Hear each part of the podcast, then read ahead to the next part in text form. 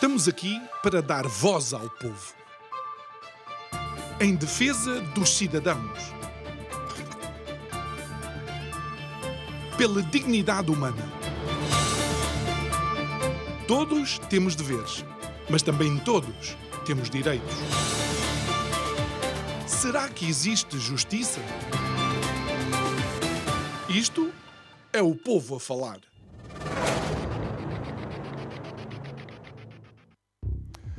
Combater a corrupção não é único e exclusivamente um princípio ético. Combater a corrupção é, por exemplo, justiça social. Combater a corrupção é preservação da democracia. Combater a corrupção é, inclusive, vitalidade económica.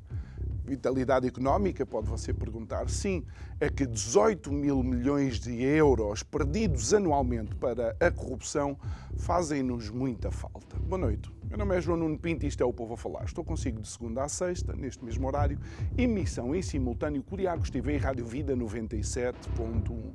O tema para este mês, democracia a saldo. Não é uma pergunta, é uma afirmação.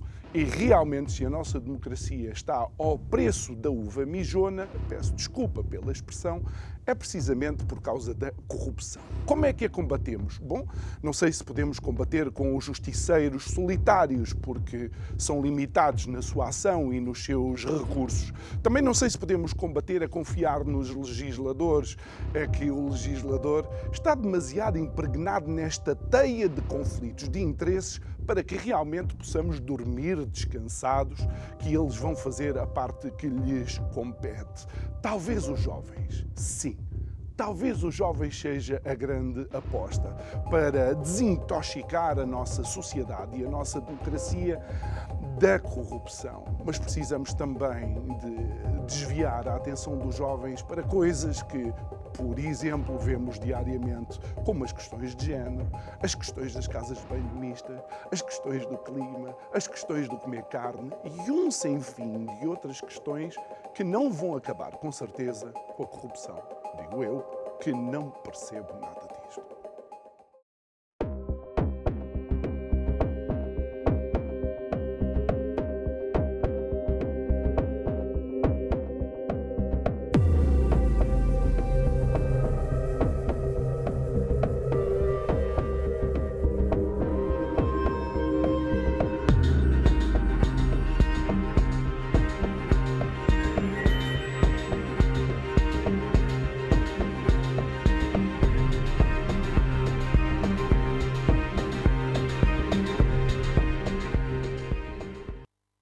volta ao nosso estúdio. Ainda antes de apresentar o convidado de hoje, mais uma vez queríamos recordar que este é o último programa da semana, porque amanhã, depois da manhã e sexta-feira há uma emissão especial uh, e então o Povo a Falar vai ficar em pausa, sendo que voltamos na uh, próxima segunda-feira. Então passo a apresentar o nosso convidado de hoje, André Correia de Almeida, presidente e fundador da All for Integrity. André, muito, muito boa noite. Obrigado por estares aqui uma vez mais e, e, e realmente sempre que te convido o tema é corrupção, não é? mas neste caso caso, eh, vamos ainda antes, depois de abordar a temática da forma mais preocupante, ehm, ontem uh, celebraste mais uma edição dos prémios uh, Tágides ehm, e gostava de ouvir o teu feedback quanto àquilo que foi a edição de, deste ano. Boa noite, João. Antes de mais, quero também celebrar o facto da Curiacos TV ser parceira fundador do Prémio Tágides e, como dizes muito bem, tivemos ontem o encerramento da terceira edição um, do Prémio Tágides, que tem um, dois grandes objetivos. Por um lado, um, eh, identificar, premiar, celebrar quem mais nos inspira no combate à corrupção. E, portanto, os portugueses são convidados durante cerca de dois meses e meio, entre finais de junho e uh, meios de junho e final de agosto, a nomear quem mais os inspira. Depois há um júri eh, distribuído pelas seis categorias do prémio, ao todo 42 membros do júri que apuram quem são os finalistas que haverão depois de uhum. ir à, à, à final e ontem tivemos a entrega dos prémios da terceira edição. Portanto, celebrar quem nos inspira. A, a, a, luta contra a corrupção não se pode circunscrever apenas no espaço da cadeia, no espaço do tribunal também. Uhum. Infelizmente, a propósito, nem acontece tanto no espaço dos tribunais como, como, como, queríamos. como queríamos, não é? Aliás, até eh, se diria eh, ironicamente que é lá nos tribunais que as coisas que as coisas eh, param morrem. e morrem. Hum. Uh, uh, e portanto nessa lógica de, de, de, trabalhar pela positiva, de criar uma onda de mobilização, até uma onda de esperança no sentido mesmo uh, quase filosófico e poético do termo, mas ancorado nas boas práticas que jornalistas, políticos, que também há, uh, investigadores, jovens, iniciativas empresariais uhum. desenvolvem uh, no combate à corrupção. Esse é um objetivo. O segundo objetivo é, através destes role models, através destas inspirações, e por isso é que o prémio se chama Prémio Tágitos, não é propriamente um, um, um acaso, uh, queremos que os portugueses e as portuguesas se sociabilizem com o tema da corrupção, se sociabilizem com os conceitos, ganhem literacia, eh, percebam quem são os atores, distingam o trigo do joio, percebam os impactos e, e, e ainda por cima, no quadro da nova uh, um, lei do denunciante, hum. sejam vigilantes e digam algo. Nós, eu vivo nos Estados Unidos, em Nova York, e no metro, no subway, uh, desde 9-11, temos o If you see something, say something. Se tu vires alguma coisa, diz alguma coisa, diz algo. Isto em relação a sacos que sejam deixados, coisas okay. esquisitas no espaço público. O princípio é um bocadinho este é também. A participação uh, ativa não é apenas de ir a, às assembleias municipais ou, ou, andar no grupo de escuteiros, onde eu fiz parte durante várias décadas. É uma vigilância que, no limite, nos deve uh, uh, encorajar a denunciar. Hum. Portanto, estes dois objetivos: celebrar quem nos inspira e ajudar-nos a mobilizar pela positiva a, a, a, em torno Olha, André, a, All for Integrity nasce, por assim dizer, de, de, de um momento teu eh, de afirmação de que eh, nós estávamos presos a este lastro que é a corrupção. Podes-nos só situar como é que foi?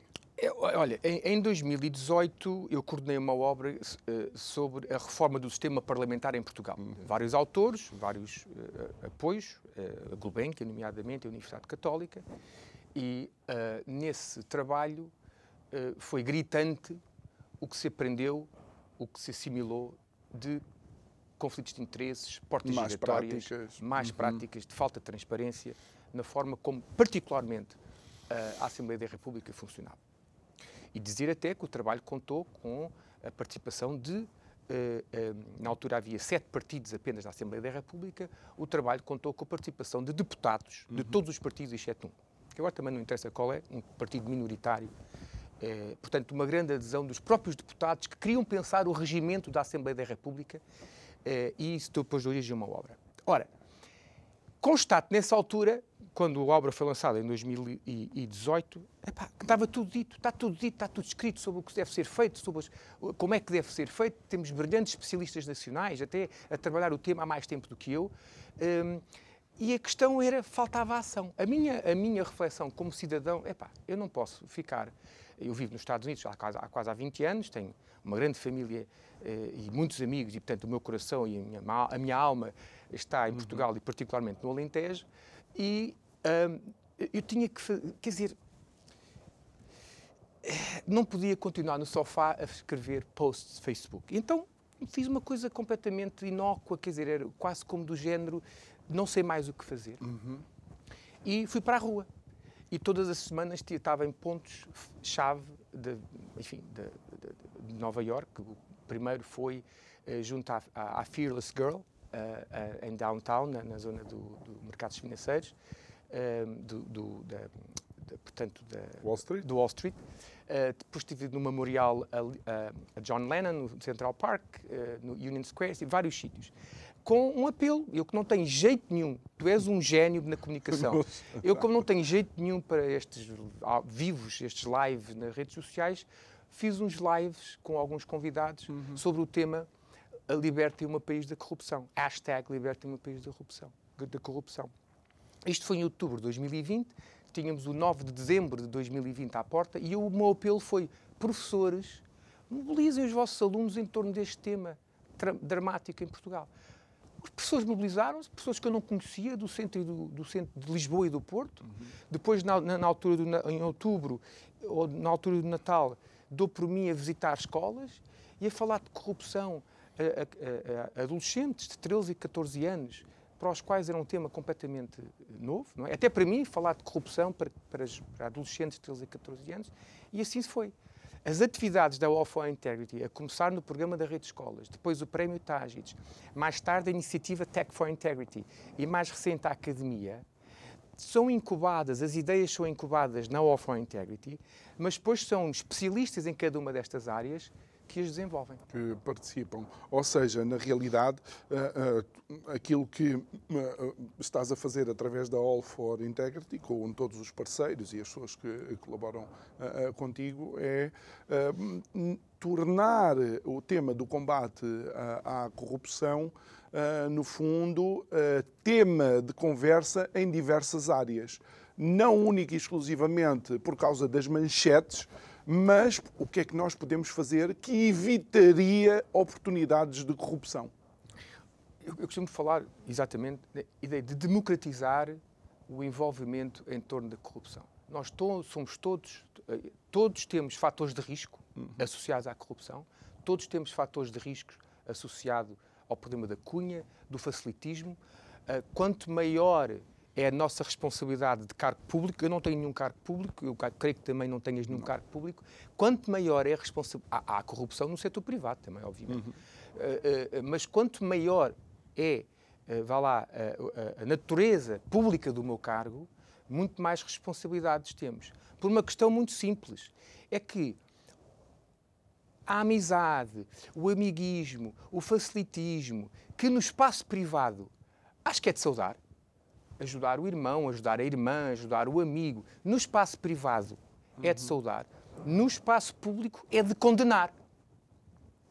E, portanto, numa sociedade eh, cheia de coisas extraordinárias, eu, por, por exemplo, eh, eu estava nos Estados Unidos, vivia já nos Estados Unidos na altura da grande crise recente, crise financeira, e não se verificou em Portugal o mesmo grau de miséria que se, verificaram, que se verificou nas cidades americanas.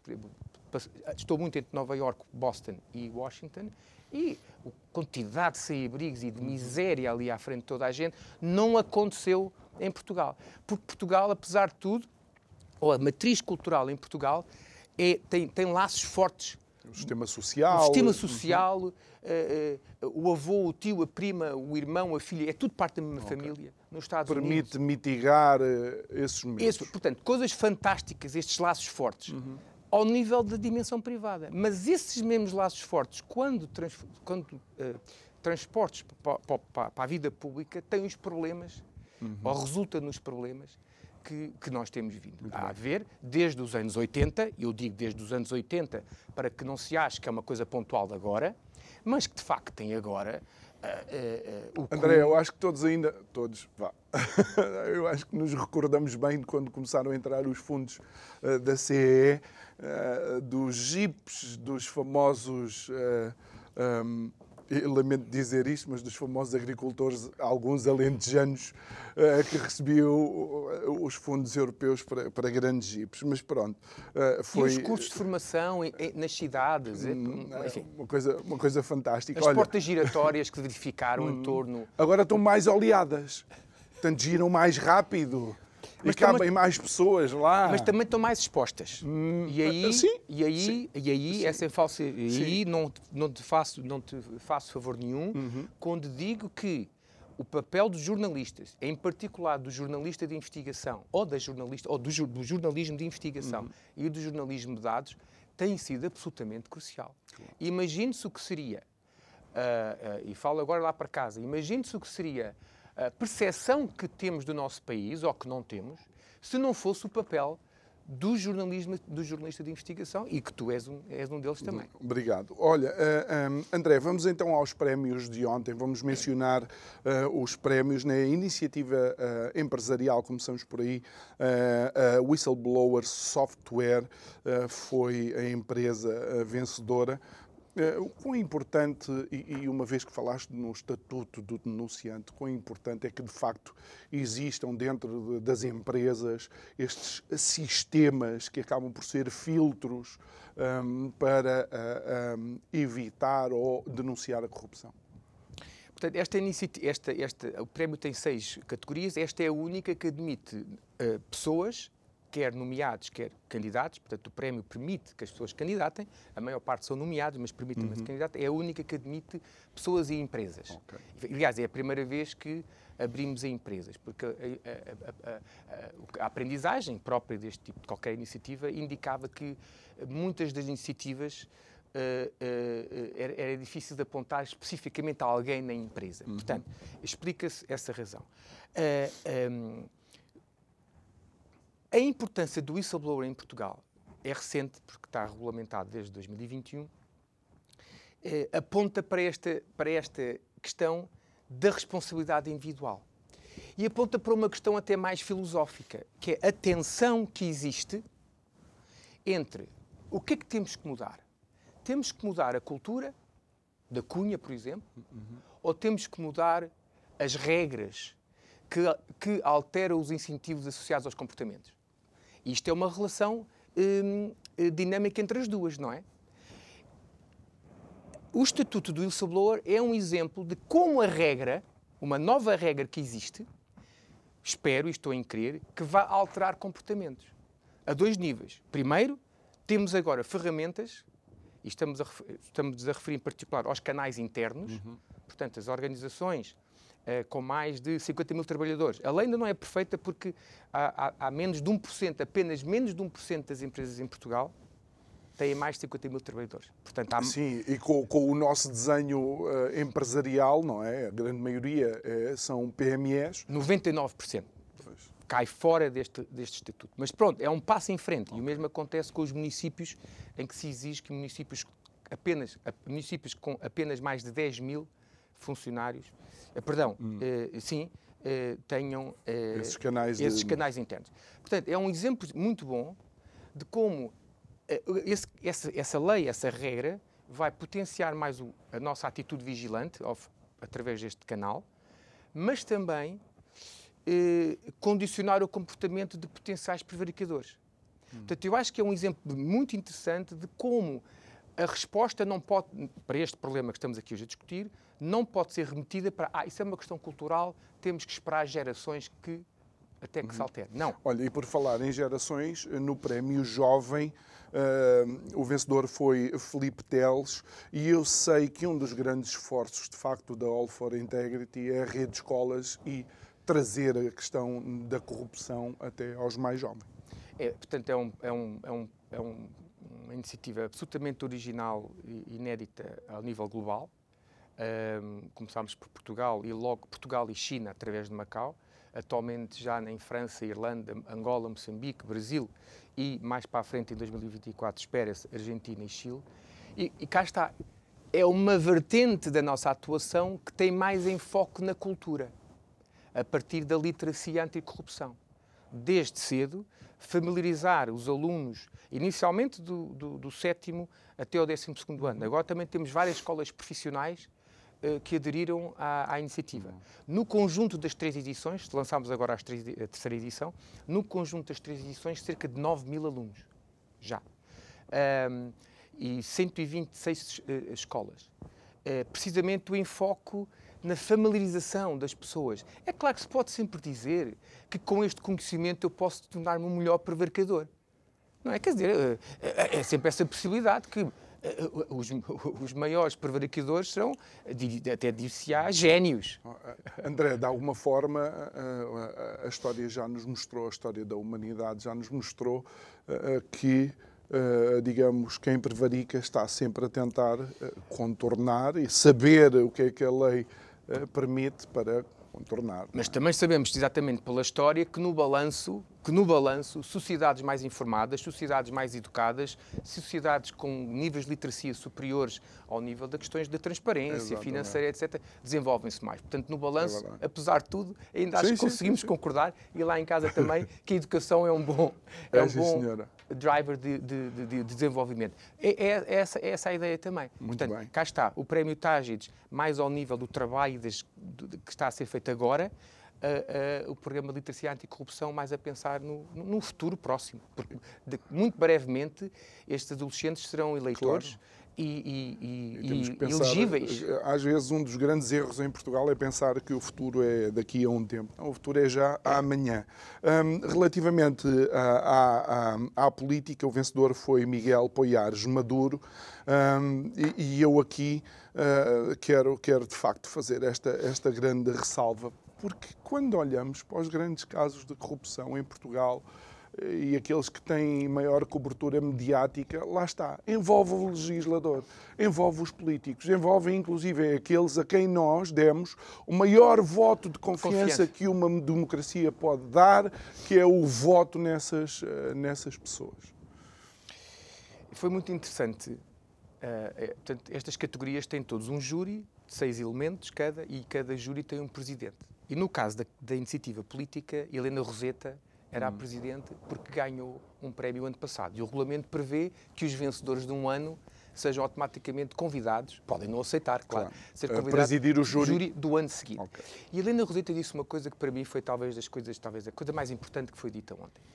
É que o júri da iniciativa política de Helena, que Helena Roseta presidiu tinha pessoas da esquerda, da, extrema esquerda, da esquerda, do centro, da direita e, portanto, de todo o espectro político. E Helena dizia que com, critério que se foram definidos, eh, com um objetivo comum que estava perfeitamente identificado, que é- que era identificar os finalistas e depois o vencedor, pessoas de espectros políticos diferentes chegaram a um resultado hum, e a um consenso. E que, inclusive, Ora, na São, em São Bento isso não acontece. E, inclusive, é só para validar ainda isso que tu estavas a dizer, eu, eu soube, eh, a- através do, do colega que esteve a fazer as reportagens, João Carlos Dias, eh, que ela mencionou até que foi com alguma facilidade que se chegou a esse consenso. é? Facilidade e até eh, termos de enrique- enriquecimento pessoal. Uma coisa que nós nas televisões vemos como sendo uma batalha campal entre tribos, temos aqui a Helena Roseta a dar o testemunho de uma experiência positiva que foi trabalhar com o espectro político para um objetivo comum. E porquê que então é possível aqui e não é possível no Parlamento? Tínhamos que começar outro João, isso era outro, era, outro, era outro tema que nos iria levar à forma como os partidos políticos são organizados, à forma como os- as listas eleitorais são preparadas. Ontem o meu convidado, Mas isso é outro tema. Sabes que ontem o meu convidado dizia que, infelizmente, uma das coisas que se sente nas democracias atuais e na, na na forma de governance é que estão cada vez mais ideológicas. Ou seja, o bem do povo, só- os partidos e quem está no governo só toma uma decisão para o bem do povo se ideologicamente aquilo se coadunar com aquilo que é o meu pensamento. Com o teu pensamento. o na- pensamento ideológico, dos Ideológico. partidos ou de quem está no poder. Eu não estou a dizer que não precisamos de ideologia, precisamos. Mas olha o pragmatismo chinês. Deixa-me usar o as pragmatismo palavras... chinês, mas também eh, nem outros regimes eh, democráticos, Hum. eh, o deputado tem uma liberdade eh, ao nível da expressão de voto na Assembleia da Hum. República muito maior do que as disciplinas de voto que se vê na nossa Assembleia da República. E depois com variante, graus variantes de acordo com, o partido, mas de uma forma geral, Está mais próximo do seu eleitor também? é do, do seu líder de bancada. Eu não sei se é do eleitor, do o- seu líder de bancada. Das outras democracias. Ah, sim, nas outras democracias há uma. Na experiência americana, por exemplo, ah, o senador está muito mais próximo. ou, Enfim, há um, há um equilíbrio maior entre a linha do presidente ou do líder de bancada do, do seu partido e, a, e a- a realidade do Estado que representa. Portanto, nesse aspecto há uma, há uma melhor equidistância. Vamos só aqui, ver mais alguns dos, dos vencedores eh, para depois eh, conversarmos mais um bocadinho. Tivemos na iniciativa local Carla eh, Castelo e creio que esta também é uma das, das tuas preocupações, é também descentralizar os prémios, ou seja, que os vencedores também venham de outros sítios que não só os grandes centros urbanos. E, e as pessoas mais mediáticas. Tem sido muito interessante ao longo destas três edições descobrir, mas é que é assim mesmo, e, e isto ouvimos da parte do júri, e o, o júri, de uma forma geral, são pessoas eh, eu não diria mediáticas, mas são pessoas muito reconhecidas no seu uhum. espaço profissional eh, próprio. Uh, e tem sido muito, muito interessante ouvir do próprio júri as descobertas que são feitas das pessoas que são inspiradoras. E essas descobertas só, só podem ser feitas porque é a sociedade civil, enfim, distribuída pelos diferentes uh, partes do país e até do mundo agora, que nomeia. Exatamente. E depois há um certo filtro da parte do júri, sem dúvida. Mas essa uh, democratização da participação, o Prémio Tages podia ser organizado de forma diferente. Convidávamos um um X número de iluminados para definir quem é que inspirava. Bem, mas não é essa a, a orientação. E, portanto, isso permite identificar, e à medida que o programa, que o programa perdão, que o, que o prémio vai evoluindo, vão sendo cada vez mais maiores, ou em número e em qualidade, uh, os casos que se desconhecia completamente. E a iniciativa local, que não existia na primeira edição, foi uma, foi uma nova iniciativa, uma nova categoria o ano passado, tal como este ano tivemos Portugal no mundo Exatamente. como nova categoria, mas a iniciativa local como categoria tem esse e objetivo. Deixa-me deixa usar precisamente essa. O vencedor foi João Crisóstomo, Portugal no mundo. Um, não sei se já reparaste. Na iniciativa local foi do Eiras uh, a, nossa, a nossa vencedora. A, Carla, a Carla Castelo é vereadora na Câmara Municipal de... Sem pelouro, sem pelouro. Exatamente. Sem pelouro. Um, eh, na iniciativa Portugal no mundo, o vencedor João Crisóstomo, e não sei se estando nos Estados Unidos já tens alguma consciência de que Portugal começa a ser um país reconhecido pelos casos de corrupção um, que acontecem uh, com os seus governantes. E isto não é propriamente a bandeira que nós queremos, não é? Quando, no, quando num mês tens um caso com o Primeiro-Ministro e outro com o Presidente da República, de natureza diferente, mas, eh, enfim, uh, somos notícias, por paradoxal que pareça, a visão da Offline Integrity, está escrito no, no site, enfim, é, não é um país sem corrupção, mas é tornar Portugal numa referência internacional na luta contra a corrupção. Cá está, aspecto positivo, eh, aspiracional, eh, de tornar Portugal numa referência, tal como é em muitas outras áreas, na arte, na ciência, na cultura. Mas esse, esse vision statement também diz, por muito inverosímil que atualmente isso possa parecer. Ah, Mas o objetivo é esse e o convite que se faz à, à, à sociedade civil, que, pode sempre colaborar mais, e aos eh, atores políticos, é que trabalhemos neste sentido. Porque não nos não sejamos demasiado ingênuos. Uma coisa é a, mobiliza a mobilização da sociedade civil. Uma coisa é o trabalho que a All Integrity e outras uhum. instituições fazem, como, por exemplo, o OBGF, a Frente Cívica, a TI Internacional, todas que eu tenho o maior respeito. Mas outra coisa completamente distinta é até que ponto é que esta mobilização de pessoas e de ideias penetra a bolha do decisor político. Porque nós sabemos da história milenar, secular e recente que essas bolhas do, do, da decisão política do espaço político são muitas vezes, são muito dificilmente impenetráveis. E noutros tempos só foram penetráveis com eh, revoluções. E acho que já passámos essa fase, quer dizer, acho, acho, que já passámos essa fase do progresso humano, da organização em, em sociedade, dessas revoluções altamente disruptivas. Adoro esse teu romantismo, não é? Mas foi uma solução. pois. Mas foi uma solução que, que, que transportou uh, países para, para serem hoje modelos. Oh, André, ainda antes de irmos para, para outros vencedores, faltam dois e vamos, vamos mencioná-los. Tu, tu, tu, sabes quantas pessoas eu já vou ouvindo na rua, sem receio de dizer que não, eles não querem não querem deixar que Portugal deixe de ser uma democracia. Não querem que Portugal não seja democracia. Mas aquilo que eles dizem claramente é que esta democracia atual não serve, se é que é democracia. Ou seja, isto custa ouvir. Isto são de pessoas, algumas delas, pessoas que não são de uh, como é que eu hei de explicar, de grande opinião diária, mas são pessoas que chegaram a um ponto em que estão a dizer que, epá, isto assim, não vamos lá. Mas, mas vou-te chocar, se calhar, mas eu concordo com essas pessoas.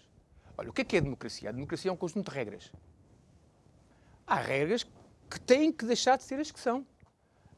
A regra da lei eleitoral à Assembleia da República tem que ser alterada. As leis, as regras que regem o regimento da Assembleia da República têm que ser alteradas. Uh, as regras que gerem o funcionamento do sistema de justiça têm que ser alteradas. Portanto, eu estou de acordo, esta democracia e já algumas dos próprios partidos. Não, Se certo. calhar. Eu podia ter continuado. Pois. O financiamento dos partidos, a não regulamentação do lobbying, que neste caso é uma ausência de regra. Uh, uh, portanto, concordo totalmente e acho que essas pessoas não devem sentir envergonhadas quando dizem e sentem que esta democracia não serve. O que, é que é- o que é que quer dizer com isto? E vou-me repetir. Quer dizer, há um certo conjunto de regras que já não servem. Bom, final. Ó, E eu um- recentemente escrevi um artigo para o público em que digo que, desde eh, a, a presidência do general Ramalhianes, que o semipresencialismo em Portugal se tem vindo a diluir. E, portanto, essa forma de semipresencialismo, que não é semipresencialismo, essa forma de, de, de cumplicidade entre presidência da República e governo e parlamento, sob o pretexto de condições de governabilidade, é outro conjunto de regras que tem A- que Até ser- porque choca imediatamente eh, com o princípio da soberania das instituições que a própria Constituição da República Portuguesa prevê. Exatamente. Não é? Neste caso é até uma regra que que está bem, mas que não, é, seguida. cumprida não é seguida. todo. Olha, eh, eh, no, o prémio eh, investigação foi para António Maia e, e a minha pergunta sempre aqui é: sim, é importante a investigação. Tu chegastes à conclusão que chegastes por causa da tua própria eh, investigação, Hum, mas como é que se faz então a transposição dos resultados das investigações para políticas públicas eh, e que de facto tenham eh, praticabilidade no nosso sistema democrático? Essa, essa é uma questão dollar. milenar. É uma questão milenar, não é? Eh, como é que o conhecimento entra no espaço do decisor público quando muitas vezes a agenda do decisor público não é organizada eh, por critérios científicos, racionais, enfim. Hum, e- enfim, vou dar umas pistas que nenhuma delas são propriamente novidade. Uma é continuar a investigação.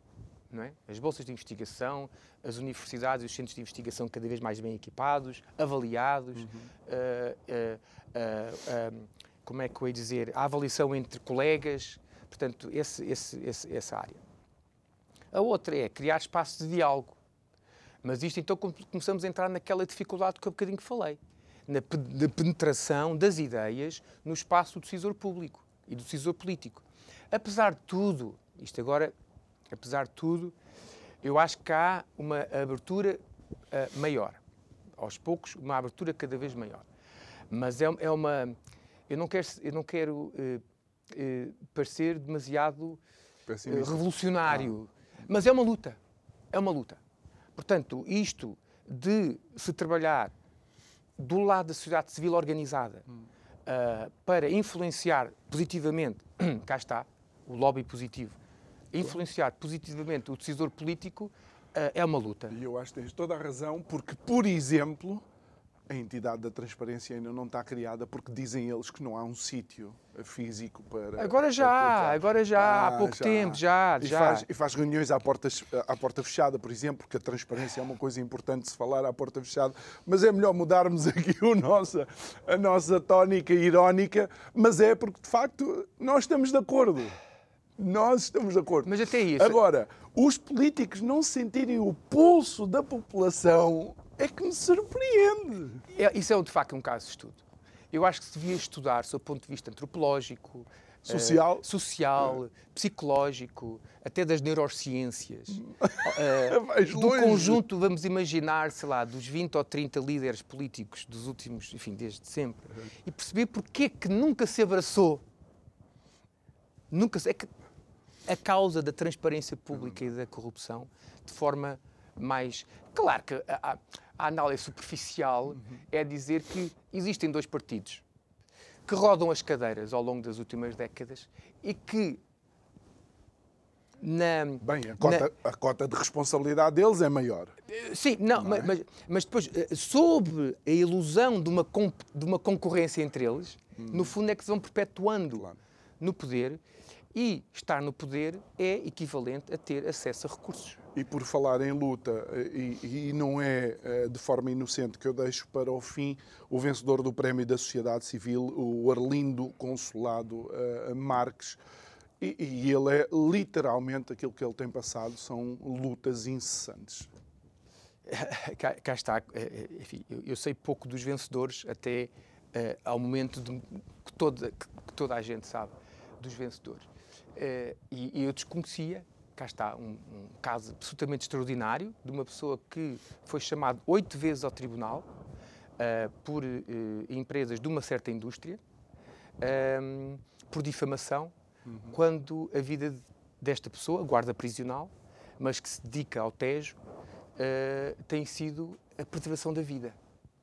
A água, a vida das pessoas que vivem do Tejo, da vida animal que vive do, do, do estuário do Tejo Uh, o Arlindo tem denunciado descargas ilegais uh, de uma determinada indústria uh, no Tejo. Um, tem sofrido, digamos, aquilo que é chamada a retaliação judicial, qualquer coisa assim. tem um nome o nome próprio, estás-me a chatear, leve-te a tribunal. Mas, eh, de facto, acho que a Justiça tem feito jus ao a, trabalho e ao esforço dele. Tem, tem. Eh, há uma associação local que o apoiou. Cá está esta ideia de que, por muito eh, gênio individual que exista, hum. há, tem que haver uma mobilização que depois em conjunto só obtém o resultado. Isto parece dito assim de uma forma muito romântica, mas é assim mesmo, é assim mesmo.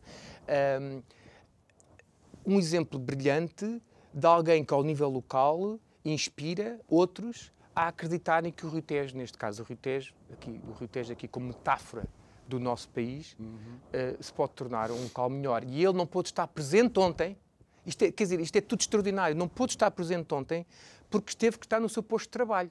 E, portanto, ele podia perfeitamente ter pedido uma escusa, enfim, para estar na cerimónia. Não, enviou um vídeo com o Rio Tejo nas costas Quer dizer, não podia haver eu melhor. Acho que, eu acho, olha, melhor prémio com o nome que tem e ser entregue a alguém que cuida do, do Tejo, tejo que no fundo era o habitat das Tágides. Exatamente. uh, acho, acho de facto extraordinário. E, e, e, vamos, vamos só conversar o, momento que Portugal vive. Eh, eh, realmente tu tens, e o outlook da Alpha Integrity é um outlook de positividade, ehm, de, de um romantismo saudável, ehm, mas já vistes eh, a improbabilidade, como eu dizia há pouco, a improbabilidade matemática de que na mesma semana tenhamos Primeiro-Ministro e Presidente da República envolvidos em casos que eu não estou a dizer que são de corrupção, mas falta de transparência, claramente.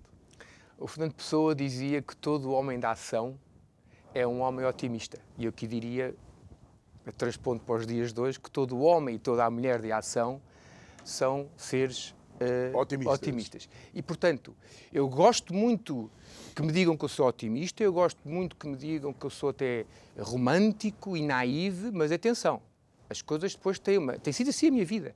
Tem uma materialização ao nível da ação, ao nível da, da tentativa de ser consequente uh, em, em, prol da alteração de comportamentos e depois se sou bem sucedido ou não, depois isso, enfim, uh, uh, cabe, vê-se caso a caso.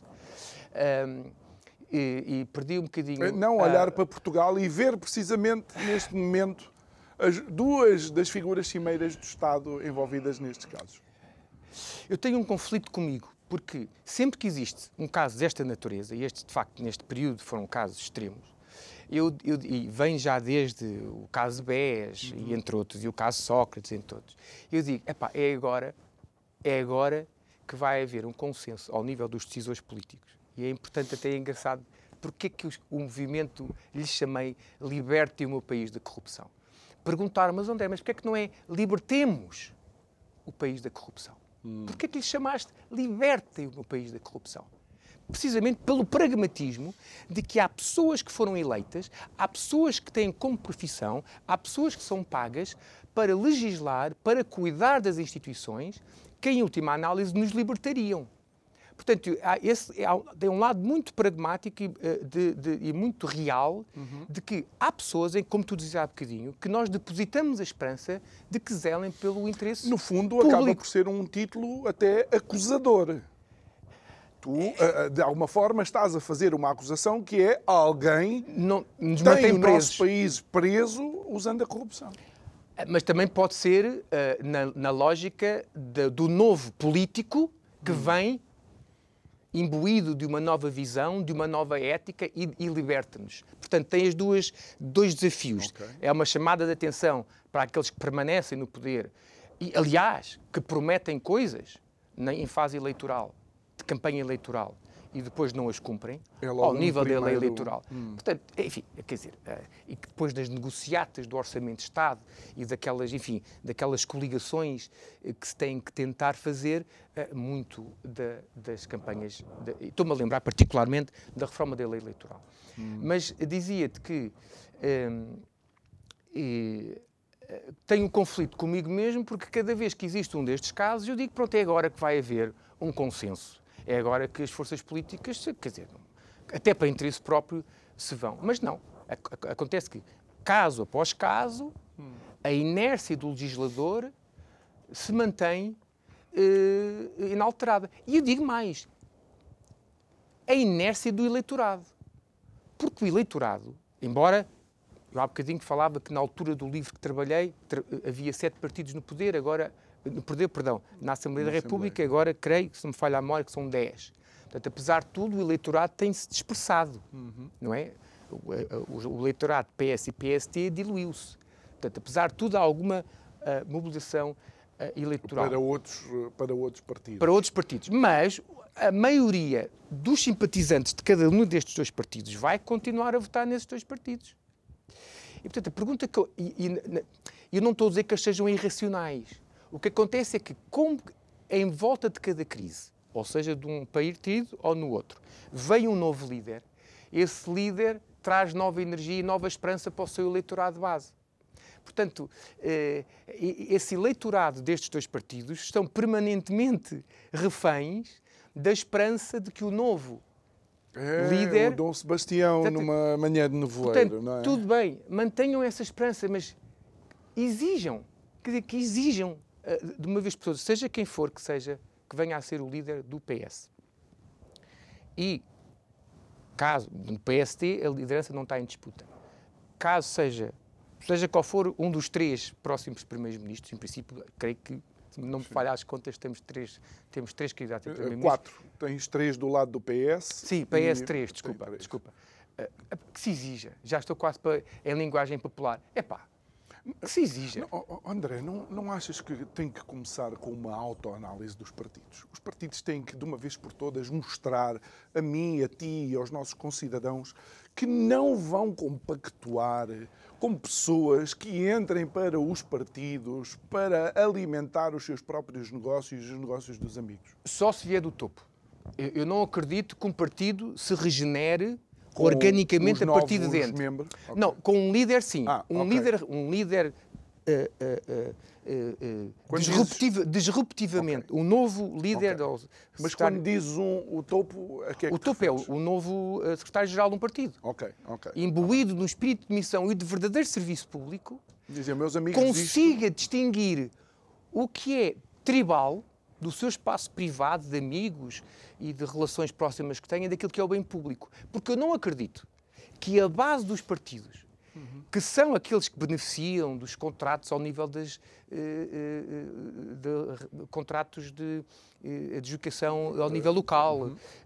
freguesias, câmaras municipais, conselhos, que sejam esses que de repente se juntem e digam, epá, não, vamos tornar os processos de contratação pública claro. mais transparentes. Não acredito que venha das bases dos partidos, pela forma como os, como, como os partidos estão organizados, mas acredito perfeitamente que exija. Não é um Dom Sebastião, porque eu percebo a referência, mas existem muitos exemplos da história universal, da história internacional e da história em Portugal, de pessoas que chegam e quando têm acesso ao poder, hum. transformam. Mas olha, André, sabes que existem pessoas de grande integridade hum, na sociedade civil. Deixa-me dar-te um exemplo que eu já dei no programa, mas que eu achei extraordinário e vai ficar na minha memória para sempre.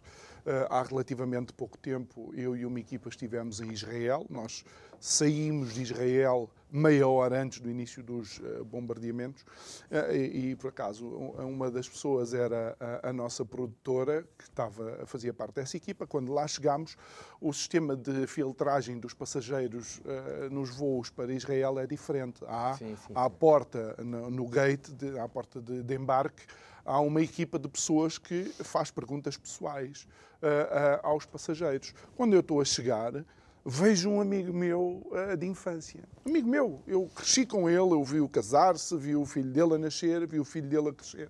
Ele, assim que me viu, faz um tímido sorriso, chama ao chefe de equipa, aponta para mim e diz: Aquele senhor é meu amigo, eu não o posso entrevistar. Há pessoas assim. Porquê é que não estão essas pessoas, ou não estão em maioria, nos partidos políticos e no poder? Olha, eu vou ser uh, romântico. Eu acho que há um, há um problema de, de, de, educação e de literacia. Uh, e temos um caso recente. Quer dizer, se houvesse uh, uma educação e uma literacia para a transparência e para a integridade, um certo filho não teria enviado um e-mail a um certo pai. É verdade. E isto não é propriamente um. Eu não estou. Eu, eu, eu, eu, em conversas públicas e abertas, como é esta conversa aqui, me interessam um pouco os casos específicos. Uhum. Apenas como case study para lições que se podem tirar. Eu acho que há uma, uma, apesar de tudo, vamos celebrar os 50 anos da democracia em Portugal. E isso, por paradoxal que pareça, é para mim um sinal de esperança, na medida em que é uma experiência recente.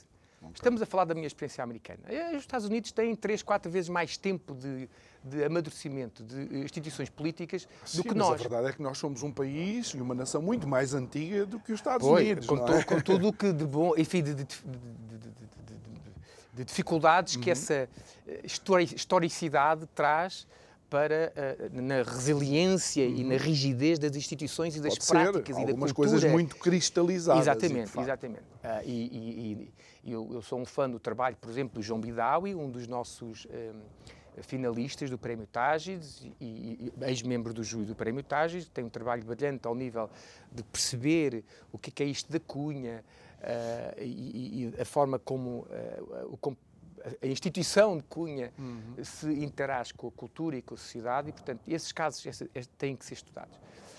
Um, mas eu, eu, diria que há um problema de literacia. Uhum. E há, e quando digo literacia, o que é que eu quero dizer muito na prática?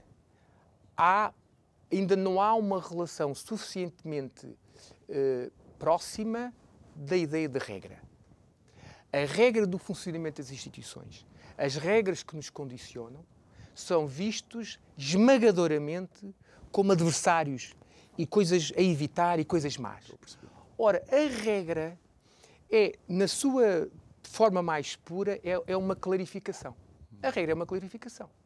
Uh, a regra, por exemplo, de uh, comer com garfo e faca é uma clarificação de como é que se come naquela mesa. Eu, por exemplo, uh, o meu pai e a minha mãe sempre insistiu muito em não pôr os cotovelos na mesa. Uhum. Portanto, é uma clarificação do, das e expectativas existem, que se tem. E existem, inclusive, regras que são uh, formas de segurança uh, para a integridade física E que nos defendem. Por exemplo, se houver um conjunto André, de regras... mesmo no último minuto. Se houver um conjunto de regras que diga como é que um certo pai deve reagir a um, a um e-mail que recebe, é só seguir as regras. Portanto, muitas vezes a ausência da regra cria as armadilhas que nós preferíamos que não acontecesse. Muito bem. André Correia de Almeida, muito obrigado. Parabéns mais uma vez pela edição deste ano dos prémios Tágid. Parabéns aos, sempre... aos, vencedores e aos finalistas e aos nomeados. E ao júri, que acho que fez um, trabalho, um trabalho fantástico. Brutal, é? e que tu fizeste parte tu também estás, na primeira estás, edição. Estás muito bem acompanhado, portanto, uh, aquilo, estou, que nós, aquilo, aquilo, que nós esperamos é sempre a continuação deste, deste trabalho que está a ser desenvolvido pela All for Integrity. Obrigado mais uma vez e obrigado a si que nos acompanhou. Quero recordar que Isto é o Povo a Falar esta semana termina com este programa. Pode sempre rever estas conversas no nosso canal de YouTube. Subscreva esse canal, clique lá no sininho para receber as notificações e vamos estar de volta na próxima segunda-feira à mesma hora. Resta-me agradecer e até segunda. Obrigado.